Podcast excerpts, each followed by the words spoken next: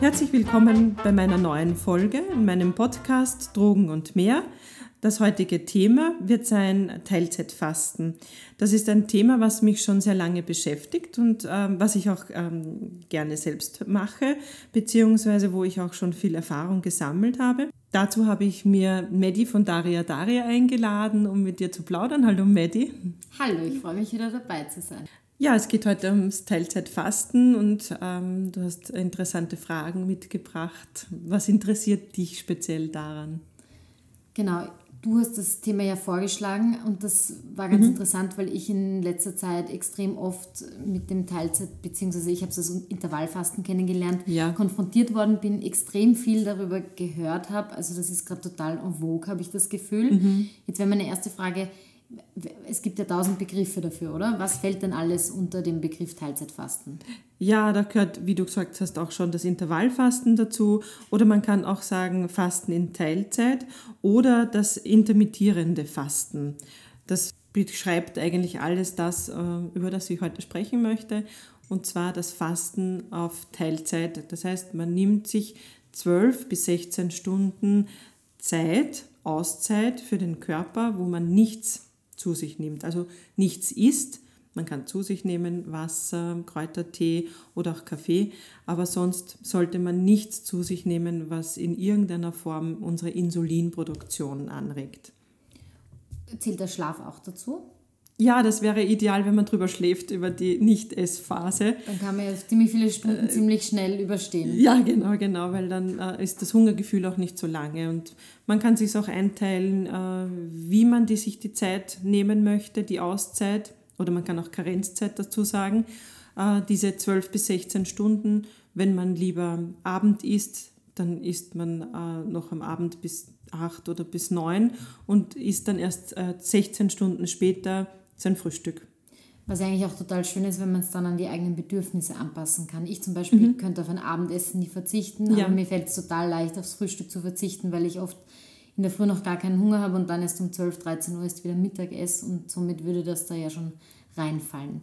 Genauso geht es mir auch. Manche wollen aber unbedingt ein Frühstück essen, damit sie auch fit in den Tag gehen. Ja, die sollen dann in der Früh schon ihr Frühstück essen und dann halt dafür ähm, am Abend früher aufhören mit dem Essen. Man kann ja auch bis ähm, 16 oder 17 Uhr dann noch was essen und dann schon wieder die Pause einlegen.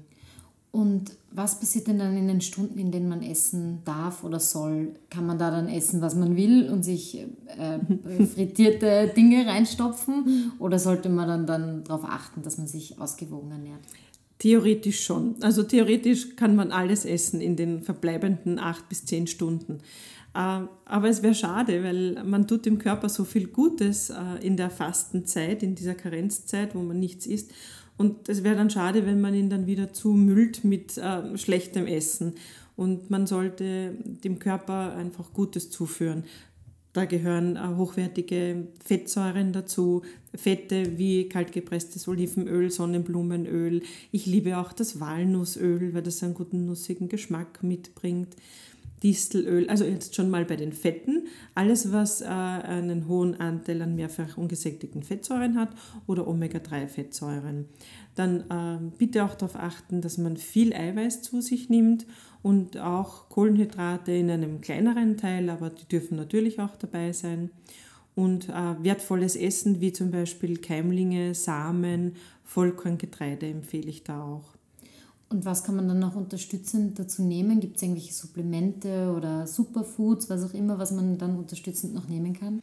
Da das intermittierende Fasten äh, unseren Darm auch wunderbar reinigt und klärt und auch unsere Darmbakterien sich so freuen und über die Auszeit, ähm, kann man für den Darm so viel tun. Da entwickelt sich so vieles im Darm. Und als Darmunterstützung empfehle ich sehr viel fermentiertes Gemüse zu essen oder auch, äh, es gibt äh, fermentierte Säfte, Produkte, wo schon äh, fermentierte Gemüsesorten, Getreidesorten schon verarbeitet sind und diese in der Essphase auch zu sich nehmen. Natürlich auch ähm, Darmbakterien, gibt es auch wunderbare Produkte bei uns. Und äh, zum Darmverwöhnen empfehle ich am liebsten noch das Leinöl.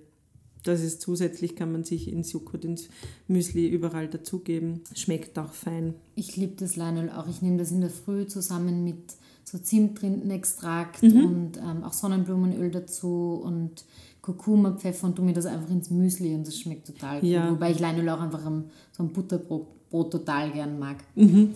Passt auch. Du hast gesprochen vom Darm und dass der sich so freut. Was sind denn so Effekte oder was passiert denn mit dem Körper bei dieser Art des Fastens und was sind Veränderungen, auf die man sich einstellen kann? Das ganz Besondere, was da passiert, ist eine, ein Recycling, eine Selbstreinigung, die da passiert in dieser Zeit des Nichtessens. Und zwar, unser Körper beginnt dann in dieser Nullphase an, ähm, auf Reserven zurückzugreifen. Und zwar äh, speziell fehlgestaltete Moleküle oder falsch gepolte Zellen, die werden dann äh, wieder herausgeholt und dann äh, zerstückelt in kleine Teile und neu äh, strukturiert. Das ist ein richtiger ähm, Recycling-Vorgang, den man auch Autophagie nennt. Und derjenige, der Mann, der das erkannt hat, diese Autophagie auch er, er, erforscht hat, hat dafür einen Nobelpreis bekommen, 2016. Das ist ein Japaner und ähm, der ist ein Arzt. Und das finde ich so toll, dass, ähm, dass man jetzt auch weiß, warum Fasten so gut tut. Weil eben äh, der Körper diese Zellreinigung äh, durchführen kann.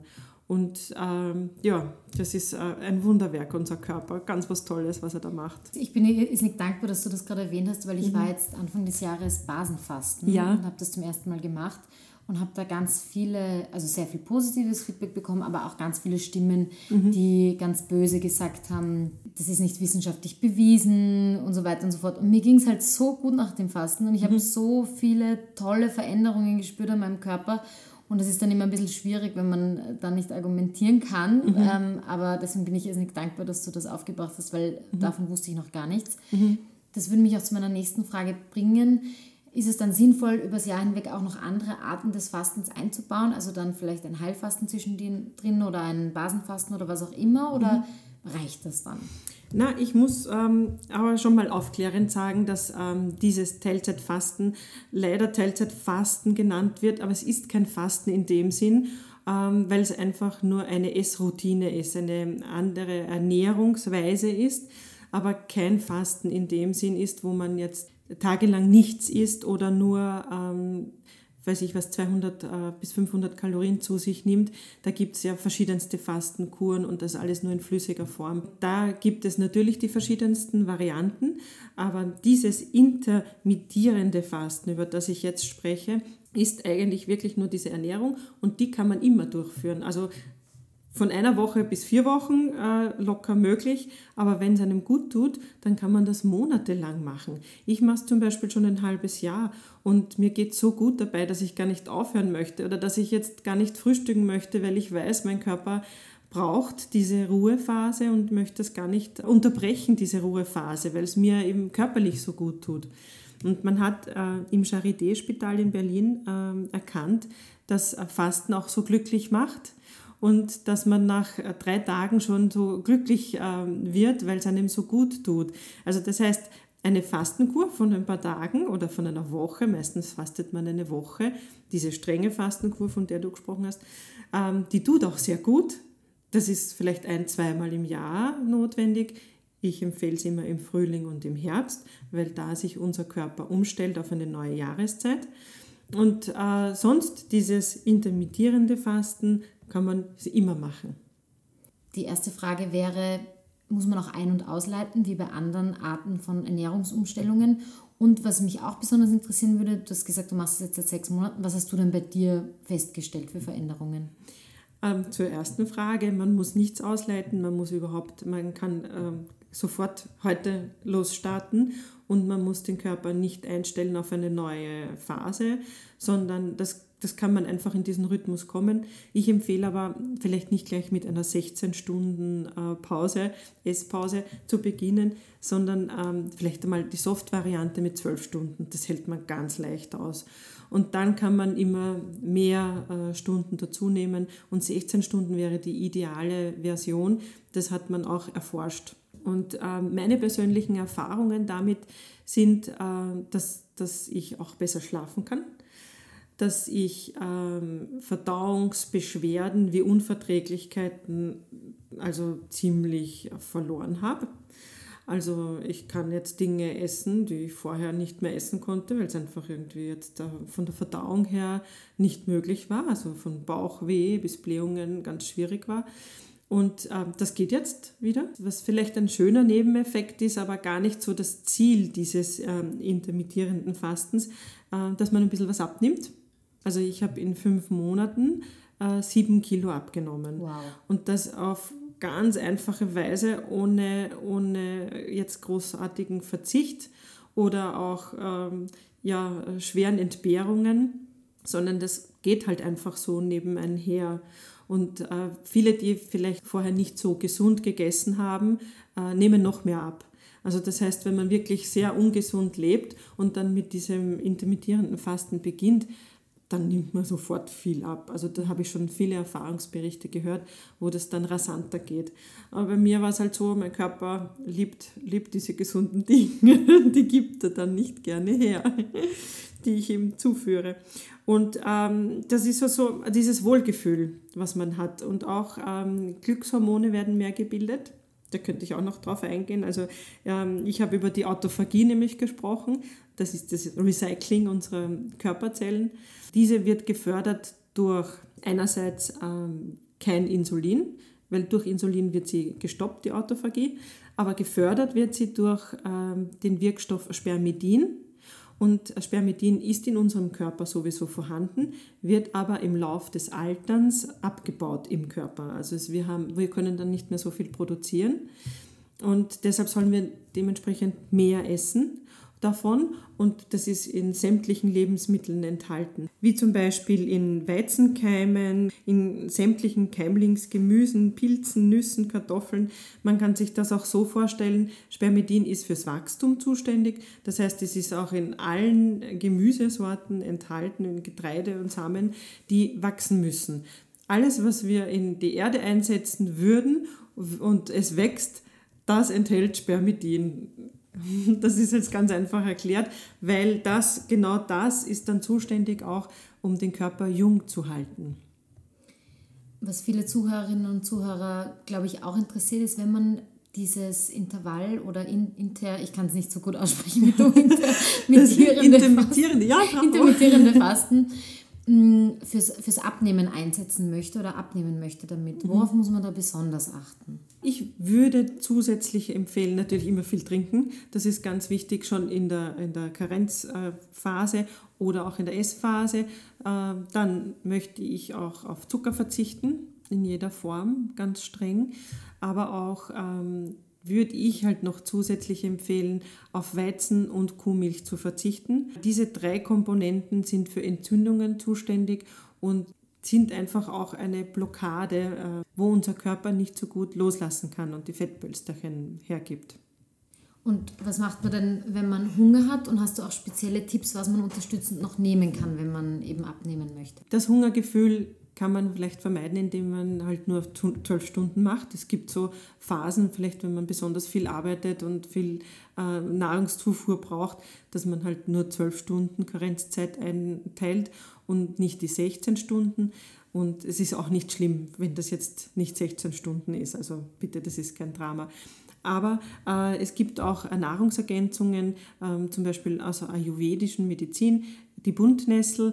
Die Buntnessel, die äh, hilft beim Abbau des äh, viszeralen Fettes und man kann sonst natürlich ähm, auch auf den Kalorienbedarf denken und ähm, gute Kalorien zu sich nehmen.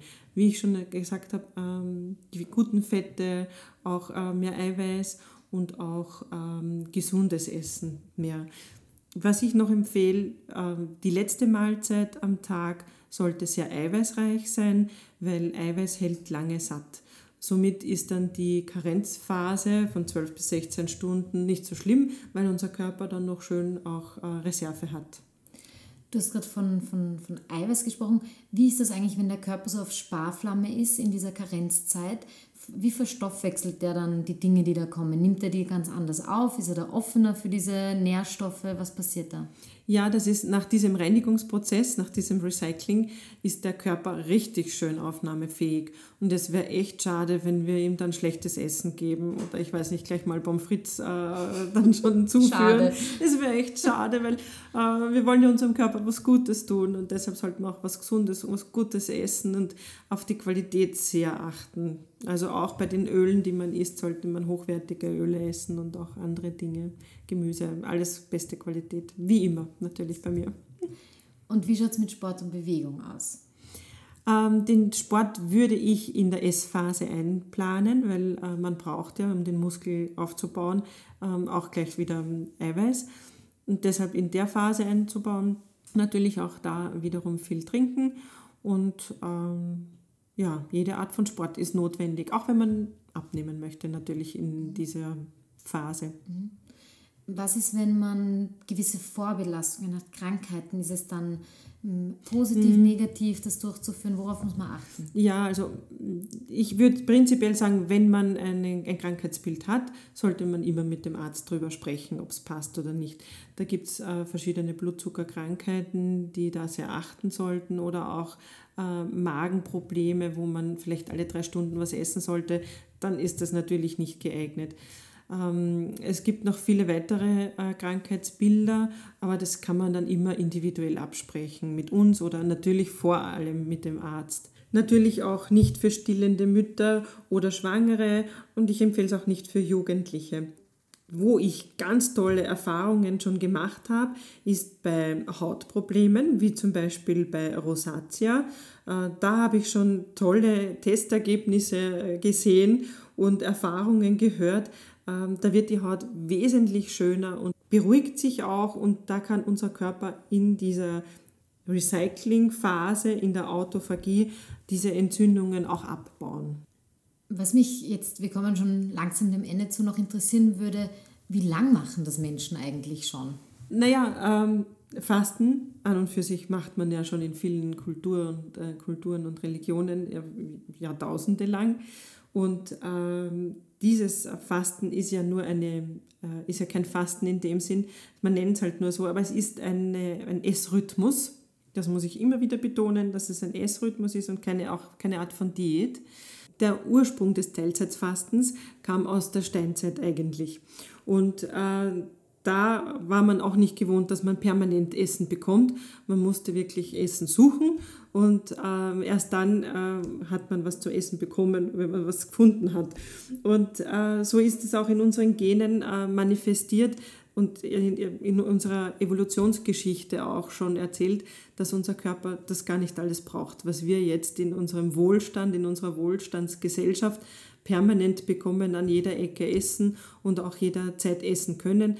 Ähm, Im Gegenteil, es ist jetzt sehr wichtig, dass wir nicht zu viel essen und unseren Körper nicht zu sehr belasten, sondern ihm diese Ruhephasen gönnen, wo er richtig schön um sich um sich kümmern kann auch total schöne Worte zum Schluss eigentlich. Vielleicht kannst du auch noch mal jetzt abschließend so kurz und knackig die Eckpunkte für eure Zuhörerinnen und Zuhörer zusammenfassen zum mhm. Teilzeitfasten. Ja, also ganz wichtig, 12 ähm, bis 16 Stunden nichts essen. Da darf man zu sich nehmen Wasser, Kräutertee, Kaffee, alles ohne Süßungsmittel oder Milch ähm, auch, auch keine Säfte, also auch kein Gemüsesaft, Obstsaft, weil man kann sich ganz einfach vorstellen, unsere Insulinproduktion muss gestoppt werden. Insulinproduktion wird von der Bauchspeicheldrüse eingeleitet, sobald wir etwas zu uns nehmen, was Kalorien hat, einen Brennwert hat. Das heißt, ähm, wir dürfen alles zu uns nehmen, alle Flüssigkeiten zu uns nehmen, die keine Kalorien haben. Ganz einfach. Und dann, wenn man isst, sollte man gesund essen, bewusst essen. Da hätte ich noch einen Tipp, einen Buchtipp, die Ernährungsdocs, weil die haben ein tolles Buch zusammengefasst, was gesund heißt, was, was überhaupt gesundes Essen ist. Und die Hälfte von dem Buch, das sind fast über 70 Rezepte, gesunde Rezepte, schöne Rezepte, wirklich geschmackige Sachen. Und da findet man sich auf jeden Fall etwas auch dabei. Für alle weiteren Fragen äh, kommt gerne zu uns ins Reformhaus. Wir helfen euch hier weiter. Und äh, ihr könnt auch auf Instagram weitere Fragen stellen. Liebe Medi, vielen Dank, dass du heute bei mir warst. Das war wieder sehr nett und äh, ein schönes Gespräch. Vielen Dank.